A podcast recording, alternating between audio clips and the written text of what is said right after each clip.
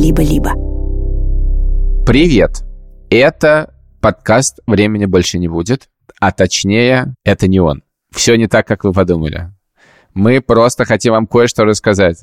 Мы уходим в творческий бессрочный отпуск, но оставляем эту площадку для тех, кто может вам рассказать другие интересные, не менее э, бодрящие вещи, и, может быть, даже сделают это лучше, чем мы. Например? Например, пока мы то есть Ксюша Миронова и Илья Красильщик думаем и выдыхаем. Здесь вместо подкаста «Времени больше не будет» выйдет мини-сериал об адвокатах, которые не боялись выступать против государственной машины, потому что это что-то может вам напомнить. В СССР почти не было оправдательных приговоров. А адвокаты, которые брали политические дела, сами могли легко оказаться на скамье подсудимых. Да, действительно, что-то напоминает. Все это что-то напоминает. И Зоя Светова расскажет о Софье Калистратовой, Дине Каминской и Семене Арии. И о том, собственно, как они защищали людей безуспешно, но героически.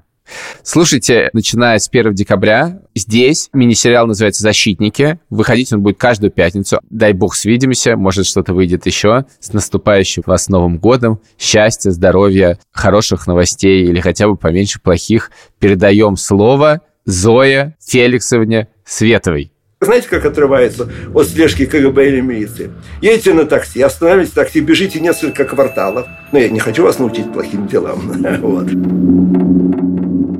Привет, меня зовут Зоя Светова.